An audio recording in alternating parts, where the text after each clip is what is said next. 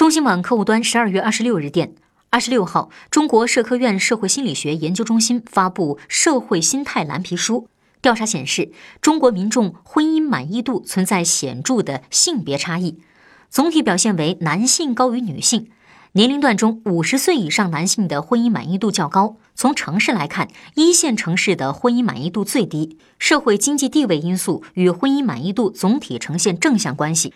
重视家庭的价值观正向影响婚姻满意度，看重物质追求的价值观负向影响婚姻满意度。